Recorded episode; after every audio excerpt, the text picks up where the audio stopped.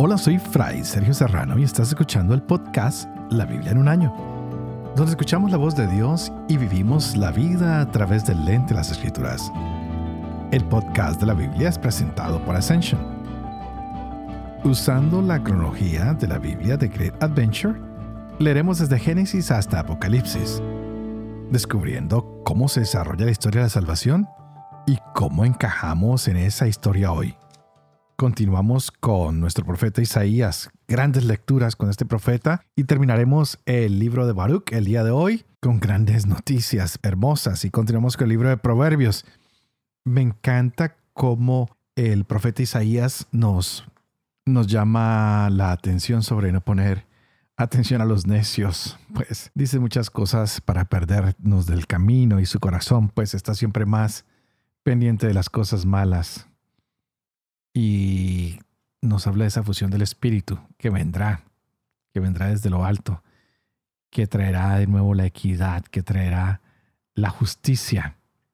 Y como frutos de la justicia siempre está la paz. Qué bonito que hoy lucháramos por un mundo más justo, donde reine la paz, donde haya equidad, donde todos nos sintamos seguros, que podamos decirle al Señor que sentimos que su Espíritu está con nosotros, pues siempre hemos estado esperando eso, que Él nos salve, que Él quite de todos nuestros opresores de encima, que Él nos traiga la salvación, que Él nos traiga la paz. Ojalá que cada uno de nosotros hoy le digamos al Señor que nuestros ojos están listos para ver la llegada de su paz verdadera de aquella que nos ayuda a encontrarlo a Él y saber que nada ni nadie nos puede quitar el gozo de estar con el Señor.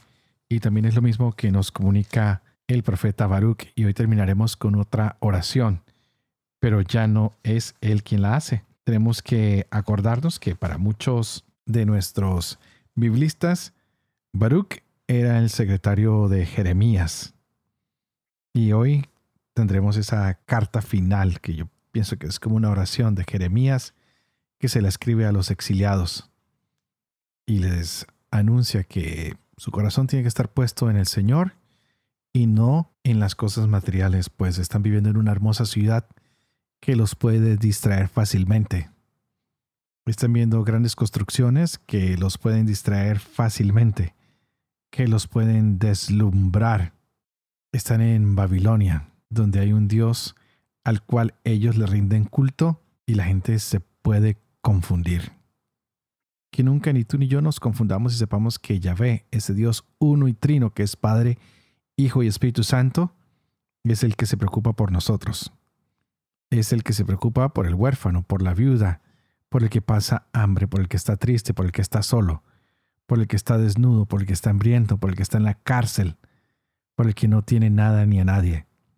Así que sigamos descubriendo a este Dios maravilloso que se preocupa por ti, por mí y que quiere salvarnos.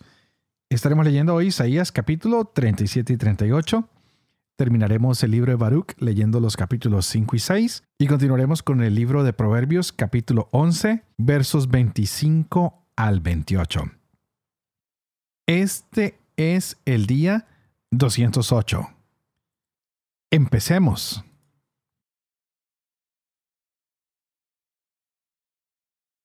Isaías capítulo 37 Cuando lo oyó el rey Ezequías, desgarró sus vestidos, se cubrió de saco y se fue al templo de Yahvé. Envió a Eleaquín, mayordomo, a Sebna, secretario, y a los sacerdotes ancianos cubiertos de saco donde el profeta Isaías, hijo de Amos.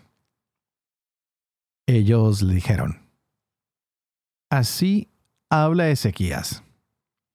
Este día es día de angustia, de castigo y de vergüenza. Los hijos están para salir del seno, pero no hay fuerza para dar a luz. ¿No habrá oído Yahvé, tu Dios, las palabras del copero mayor, al que ha enviado el rey de Asiria, su señor, para insultar al Dios vivo? ¿No castigará Yahvé, tu Dios, las palabras que ha oído? Dirige una plegaria en favor del resto que aún queda. Cuando los siervos del rey Ezequías llegaron donde Isaías, éste les dijo, Así dirán a su señor, esto dice Yahvé. No tengas miedo por las palabras que has oído con las que me insultaron los criados del rey de Asiria. Voy a poner en él un espíritu. Oirá una noticia y se volverá a su tierra, y en su tierra yo lo haré caer a espada. El copero mayor se volvió y encontró al rey de Asiria atacando a Libna, pues había oído que había partido de Laquis, porque había recibido esta noticia acerca de Tiracá, rey de Cus. Ha salido a guerrear contra ti. Sennacherib volvió a enviar mensajeros para decir a Ezequías: Así hablarán a Ezequías, rey de Judá. No te engañe tu Dios en el que confías pensando. No será entregada Jerusalén en manos del rey de Asiria. Bien, has oído lo que los reyes de Asiria han hecho a todos los países, entregándolos al anatema, y tú te vas a librar. ¿Acaso los dioses de las naciones salvaron a aquellos que mis padres aniquilaron? A Gozán, a Harán, a Rezef, a los edenitas que estaban en Tel Basar. ¿Dónde está el rey de Hamad, el rey de Arpad, el rey de Lair, de Sefarbaín, de Ená y de Abá? Ezequías tomó la carta de manos de los mensajeros y la leyó. Luego subió al templo de Yahvé y Ezequías la desenrolló ante Yahvé. Hizo Ezequías esta plegaria ante Yahvé. Yahvé Sebaot, Dios de Israel, que está sobre los querubines. Tú solo eres Dios en todos los reinos de la tierra. Tú el que has hecho los cielos y la tierra. Tiende Yahvé tu oído y escucha. Abre Yahvé tus ojos y mira. Oye las palabras con que Sennacherib ha enviado a insultar al Dios vivo. Es verdad, Yahvé, que los reyes de Asiria han exterminado a todas las naciones y su territorio, y han entregado sus dioses al fuego porque ellos no son dioses, sino hechuras de mano de hombre, de madera y de piedra, y por eso han sido aniquilados. Ahora pues, Yahvé, Dios nuestro, sálvanos de su mano, y sabrán todos los reinos de la tierra que solo tú eres Dios, Yahvé, Isaías, hijo de Amós, envió a decir a Ezequías, Así dice Yahvé, Dios de Israel, a quien ha suplicado acerca de Sennacherib, rey de Asiria. Esta es la palabra que Yahvé pronuncia contra él. Ella te desprecia, ella te hace burla, la Virgen hija de Sión. Mueve la cabeza a tus espaldas, la hija de Jerusalén. ¿A quién has insultado y blasfemado? ¿Contra quién has alzado tu voz y levantas tus ojos altaneros? Contra el Santo de Israel. Por tus siervos insultas a Adonai y dices, con mis muchos carros subo a las cumbres de los montes, a las laderas del Líbano, derribo la altura de sus cedros, la flor de sus cipreses, alcanzo el postrer de sus refugios, su jardín del bosque. Yo he cavado y bebido en extranjeras aguas. Secaré bajo la planta de mis pies todos los nilos del Egipto. ¿Lo oyes bien? Desde antiguo lo tengo preparado. Desde viejos días lo había planeado. Ahora lo ejecuto. Tú has convertido en cúmulos de ruinas las fuertes ciudades. Sus habitantes de débiles manos, confusos y aterrados, son planta del campo, verdor de hierba, hierba de tejados, pasto quemado por el viento de oriente. Si te alzas o te sientas, si sales o entras, yo lo sé. Y que te alzas airado contra mí. Pues que te alzas airado contra mí y tu arrogancia ha subido a mis oídos. Voy a poner mi anillo en tus narices, mi brida en tu boca, y voy a devolverte por la ruta por la que has venido. La señal será esta. Este año se comerá lo que rebrote, lo que nazca de sí al año siguiente. Al año tercero, siembren y cieguen, planten las viñas y coman su fruto. El resto que se salve de la casa de Judá echará raíces por debajo y fruto en lo alto. Pues saldrá un resto de Jerusalén y supervivientes del monte Sión. El celo de Yahvé Sebaot lo hará. Por eso así dice Yahvé del rey de Asiria. No entrará en esta ciudad, no lanzará flechas en ella, no le opondrá escudo, ni alzará en contra de ella empalizada volverá por la ruta que ha traído. No entrará en esta ciudad oráculo de Yahvé. Yo protegeré a esta ciudad para salvarla, por quien soy y por mi siervo David. Aquella misma noche salió el ángel de Yahvé e hirió en el campamento asirio a ciento ochenta y cinco mil hombres. A la hora de despertarse por la mañana, no había más que cadáveres. Sennacherib, rey de Asiria, partió y volviéndose se quedó en Nínive. Y sucedió que, estando él postrado en el templo de su dios Nisroch, sus hijos Adramelech y Sarecer lo mataron a espada y se pusieron a salvo en el país de Ararat. Su hijo Asaradón reinó en su lugar. En aquellos días Ezequías cayó enfermo de muerte. El profeta Isaías, hijo de Amós, vino a decirle, Así habla Yahvé. Haz testamento porque muerto eres y no vivirás. Ezequías volvió su rostro a la pared y oró a Yahvé. Dijo, Ah, Yahvé, dígnate recordar que yo he andado en tu presencia con fidelidad y corazón perfecto haciendo lo recto a tus ojos. Y Ezequías lloró con abundantes lágrimas. Entonces le fue dirigida a Isaías la palabra de Yahvé diciendo, Vete y di a Ezequías, así habla Yahvé, Dios de tu padre David. He oído tu plegaria, he visto tus lágrimas y voy a curarte. Dentro de tres días subirás al templo de Yahvé. Añadiré quince años a tus días. Te libraré a ti y a esta ciudad de la mano del rey de Asiria, y ampararé a esta ciudad. Isaías dijo, Traigan una masa de higos, aplíquenla sobre la úlcera y sanará. Ezequías dijo, ¿Cuál será la señal de que subiré al templo de Yahvé? Isaías respondió, Esta será para ti, de parte de Yahvé, la señal de que Yahvé hará lo que ha dicho.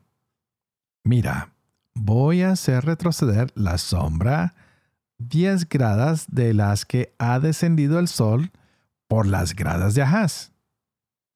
Y descenduvo el sol diez gradas por las que había descendido. Cántico de Ezequías, rey de Judá, cuando estuvo enfermo y sanó de su mal. Yo dije, a la mitad de mis días me voy. En las puertas del Seol se me asigna un lugar para el resto de mis años. Dije, no veré a Yahvé en la tierra de los vivos. No veré ya a ningún hombre de los que habitan el mundo. Mi morada es arrancada se me arrebata como tienda de pastor. Enrollo como tejedor mi vida, del hilo del tejido me cortaste. De la noche a la mañana acabas conmigo, grité hasta la madrugada. Como león, tritura todos mis huesos. De la noche a la mañana acabas conmigo. Como grulla, como golondrina chirrió, sureo como paloma. Se consumen mis ojos de mirar hacia arriba. Ya ve, estoy oprimido, sal por mí. ¿Qué diré? ¿De qué le hablaré cuando él mismo lo ha hecho? Caminaré todos mis años en la amargura de mi alma. El Señor está con ellos, viven, y todo lo que hay en ellos es vida de su espíritu. Tú me curarás, me darás la vida. Entonces mi amargura se trocará en bienestar. Pues tú preservaste mi alma de la fosa de la nada, porque te echaste a la espalda todos mis pecados. Que el Seol no te alaba, ni la muerte te glorifica, ni los que bajan al pozo esperan en tu fidelidad. El que vive, el que vive, ese te alaba como yo ahora. El Padre enseña a los hijos tu fidelidad. Ya ves, sálvame. Y mis canciones cantaremos todos los días de nuestra vida junto a la casa de Yahvé.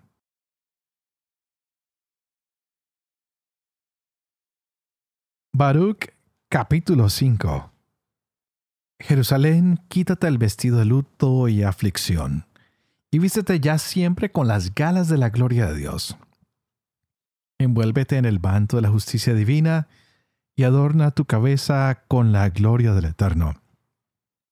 Porque Dios mostrará tu esplendor a toda la tierra, y te dará para siempre este nombre. Paz en la justicia y gloria en la piedad. Levántate, Jerusalén, súbete en alto. Mira hacia oriente y contempla a tus hijos convocados desde oriente a occidente, por la palabra del santo y disfrutando del recuerdo de Dios. Se te marcharon a pie conducidos por el enemigo, pero Dios te los devuelve encumbrados en gloria y en litera real. Porque Dios ha ordenado rebajarse a todo monte elevado y a las dunas permanentes y rellenarse a los barrancos, hasta nivelar la tierra para que Israel camine seguro bajo la gloria de Dios. Y hasta los bosques y los árboles aromáticos darán sombra a Israel por orden de Dios porque Dios conducirá a Israel con alegría a la luz de su gloria, con su misericordia y su justicia. Copia la carta que envió Jeremías a los prisioneros que iban a ser deportados a Babilonia por el rey de los babilonios para comunicarles lo que Dios le había encargado.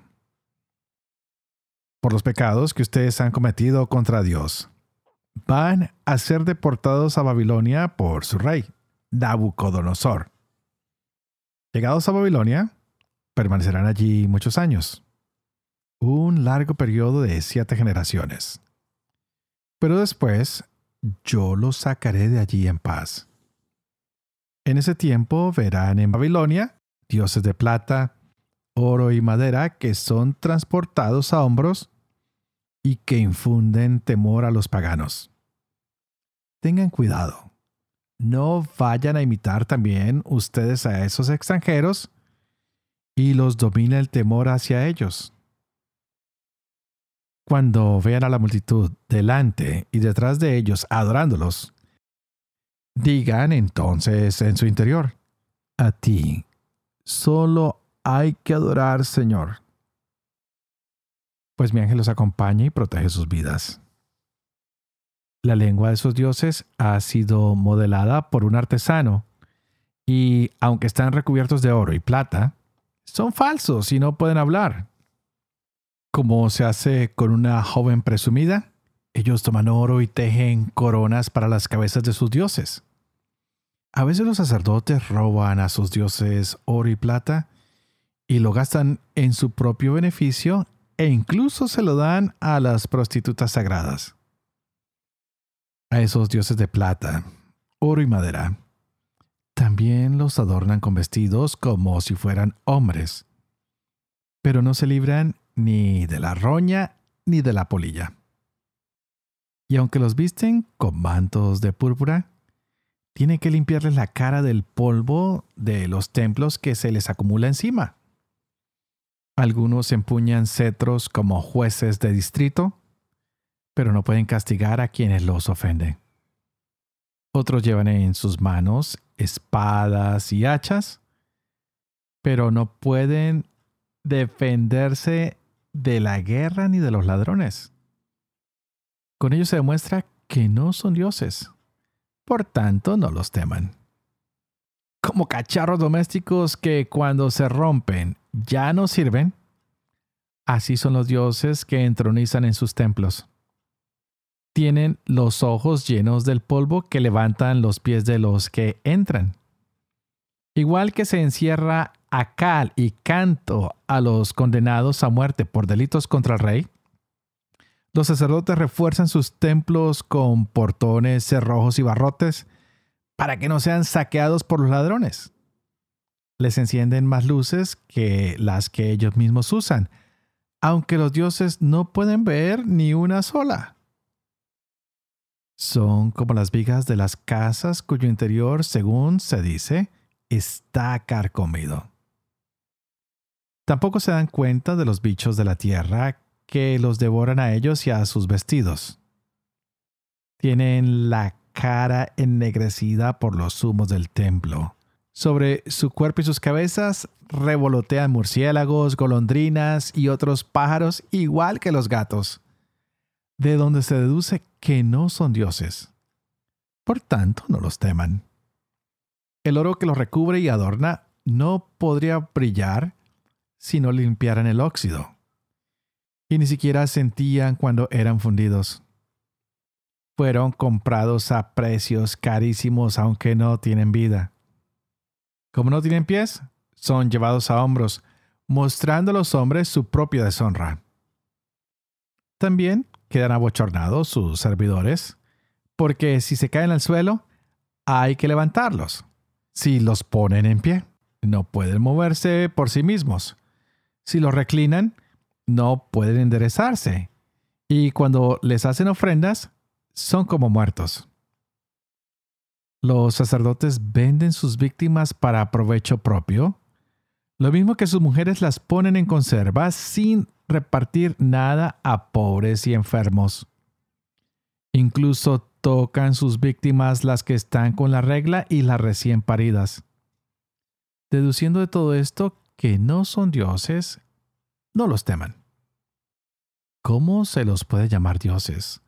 Cuando son las mujeres las que presentan ofrendas ante estos dioses de plata, oro y madera? En sus templos los sacerdotes los transportan con las túnicas rotas, con el pelo y la barba rapados y con la cabeza descubierta. Y gritan chillando ante sus dioses, como se hacen los banquetes fúnebres. Los sacerdotes los despojan de sus vestidos para vestir a sus mujeres y a sus hijos. Si alguien les hace mal o bien, no pueden devolverle su merecido. Ni pueden poner ni quitar rey, como tampoco dar riquezas ni dinero. Y si alguien les hace un voto y no lo cumple, no le piden cuentas. Jamás libran a nadie de la muerte, ni arrancan al débil de las manos del poderoso. No pueden devolver la vista al ciego ni librar a nadie de su apuro. No se compadecen de la viuda ni favorecen al huérfano. Estos objetos de madera recubiertos de oro y plata se parecen a las piedras del monte y sus servidores quedarán abochornados. ¿Cómo pues se puede creer o decir que son dioses? Más aún, los mismos caldeos los deshonran cuando, al ver a un mudo que no puede hablar, lo presentan a Abel, pidiéndole que le conceda el habla, como si él pudiera enterarse. Y ni siquiera ellos que lo saben son capaces de abandonar sus dioses que no pueden sentir. Las mujeres ceñidas con cuerdas se sientan junto a los caminos, quemando salvado como incienso, y cuando alguna de ellas, solicitada por algún transeúnte, se acuesta con él, se burla de la vecina que no ha sido escogida como ella, porque no han roto su cuerda. Todo lo que hacen es mentira. ¿Cómo pues se puede creer o decir que son dioses? Han sido fabricados por artesanos y orfebres y solo son lo que quieren sus creadores. Sus mismos fabricantes no viven mucho tiempo. ¿Cómo van a ser dioses los objetos que han fabricado? Solo han legado a la posteridad mentira y deshonra. Cuando sobreviene alguna guerra o catástrofe, los sacerdotes deliberan entre sí dónde esconderse con ellos. ¿Cómo no darse cuenta de que no son dioses los que no pueden salvarse a sí mismos de guerras y catástrofes? Si solo son objetos de madera recubiertos de oro y plata, habrá que reconocer que no son más que fraude. A todos los pueblos y reyes quedará patente que no son dioses, sino manufactura humana, incapaces de realizar acción divina alguna. ¿A quién pues no resulta evidente que no son dioses? No pueden poner reyes en los países, ni enviar la lluvia a los hombres. No pueden emitir sentencias, ni discernir, ni defender al agraviado, porque son impotentes. Son como granjos entre el cielo y la tierra. Si se declara un incendio en el templo de estos dioses de madera recubiertos de oro y plata, sus sacerdotes huirán para ponerse a salvo. Pero ellos se abrazarán como las vigas maestras. No pueden ser frente a rey ni a enemigos. ¿Cómo pues admitir o creer que son dioses? Estos dioses de madera recubiertos de oro y plata no se libran de ladrones y bandidos. Como son más fuertes que ellos, les quitan el oro, la plata y los vestidos que los cubren y desaparecen con el botín sin que los dioses puedan socorrerse a sí mismos. De modo que vale más un rey que demuestra su propio valor o un cacharro útil en casa que sirve a su dueño que estos dioses falsos. Vale más una puerta que protege cuanto hay en una casa que estos dioses falsos. Vale más una columna de madera en un palacio que estos dioses falsos. Porque el sol, la luna y las estrellas brillan y cumplen la tarea encomendada. Igualmente, cuando el relámpago aparece, es bien visible. Asimismo, el viento sopla en todos sitios. Cuando las nubes reciben de Dios la orden de recorrer toda la tierra, cumplen lo ordenado y el fuego, enviado desde arriba a consumir montes y bosques, hace lo que se le manda. Pero esos dioses no son comparables a estas cosas, ni en apariencia ni en poder. Por tanto, no se puede creer ni afirmar que sean dioses puesto que son incapaces de hacer justicia y de favorecer a los hombres. Sabiendo pues que no son dioses, no los teman. No pueden maldecir ni bendecir a los reyes. No pueden mostrar a las naciones señales celestes, ni brillar como el sol, ni alumbrar como la luna. Las bestias valen más que ellos, porque pueden protegerse a sí mismas poniéndose a cubierto. De ningún modo se nos demuestra que sean dioses. Así que no los teman. Como espantajo en melonar que no guarda nada, así son sus dioses de madera recubiertos de oro y plata. Estos dioses se parecen al espino de un huerto, en el que se posa cualquier pájaro o a un cadáver tirado en la oscuridad. Por la púrpura de lino que se les pudre encima, deducirán que no son dioses. Ellos mismos terminarán carcomidos y serán la deshonra del país. En conclusión, ¿vale más un hombre justo que no tiene ídolos? Pues nunca sufrirá tal deshonra.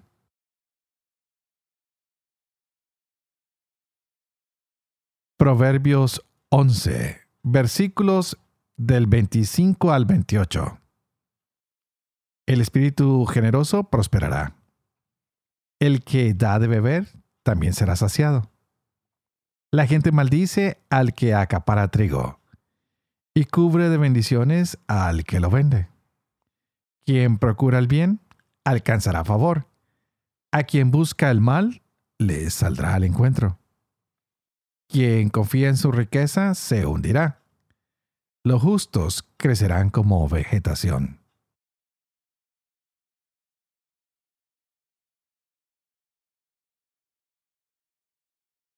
Padre de amor y misericordia, tú que haces elocuente la lengua de los niños, educa también la mía, e infunde en mis labios la gracia de tu bendición.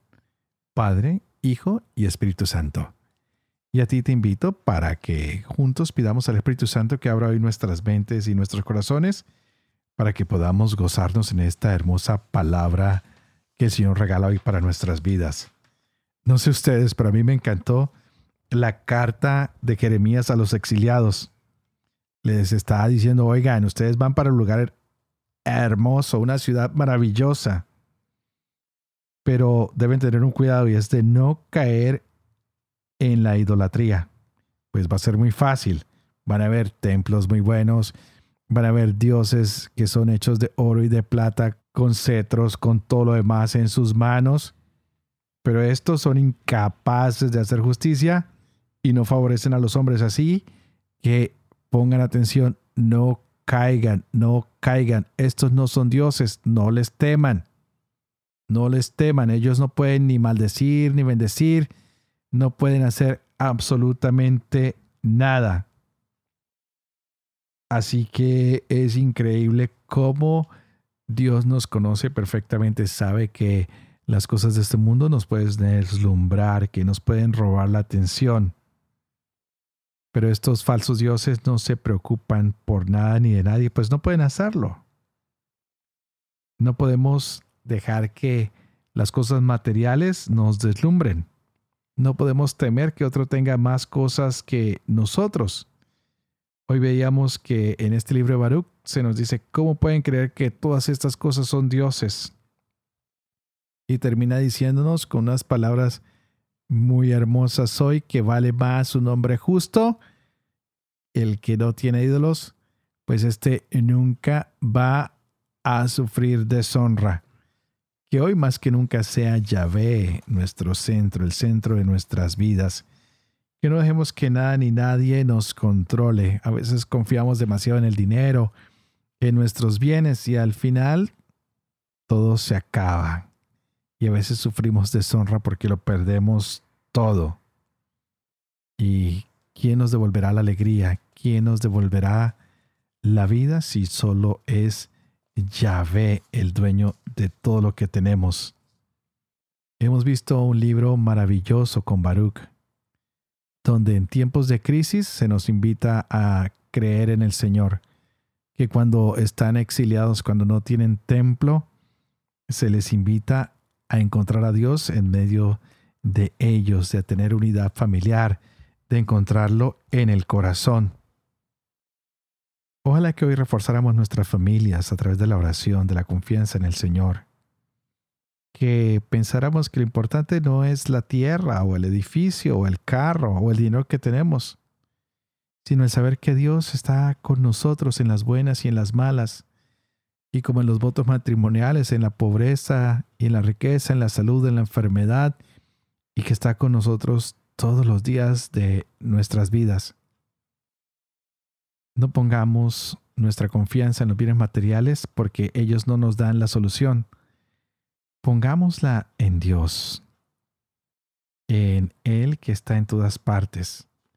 Y hagámonos cada día más responsables de nuestras acciones, de lo que hemos hecho, de lo que ha ocurrido no estemos buscando otro culpable, seamos como este pueblo que le dijo al Señor, mira, fuimos nosotros los que nos equivocamos, fueron nuestros padres los que se equivocaron, reconocemos nuestra culpa, pero hoy Señor permítenos convertirnos, permítenos volver a ser comunidad, suspende tu castigo contra nosotros, ayúdanos a defendernos, ayúdanos a ayudar al pobre, a auxiliar al que está caído, y Señor, más que nada, cambia nuestro corazón. Danos sabiduría para que esta sabiduría nos saque de lo malo. Qué linda que esta fuera nuestra oración. que aprendiéramos que de todas las dificultades siempre hay una lección para aprender en la vida, para sacar más sabiduría, que podamos purificar cada día y cada día más nuestra religiosidad, que nuestra vida religiosa sea una vida de corazón, que nuestra fe sea cada día más fuerte, que nuestra conversión sea cada día más profunda, que tú y yo lleguemos a los pies de Cristo, quien nos quiere salvar, quien entregó su cuerpo y su sangre por nuestra salvación. Y como siempre, antes de despedirme, quiero pedirles que por favor oren por mí para que pueda llevar adelante este proyecto de la Biblia en un año. Para que pueda vivir con fe lo que leo, lo que comparto con ustedes, para que pueda enseñar siempre la verdad y sobre todo para poder cumplir lo que he enseñado. Y que la bendición de esto poderoso que es Padre, Hijo y Espíritu Santo descienda sobre cada uno de ustedes y los acompañe siempre. Que Dios los bendiga.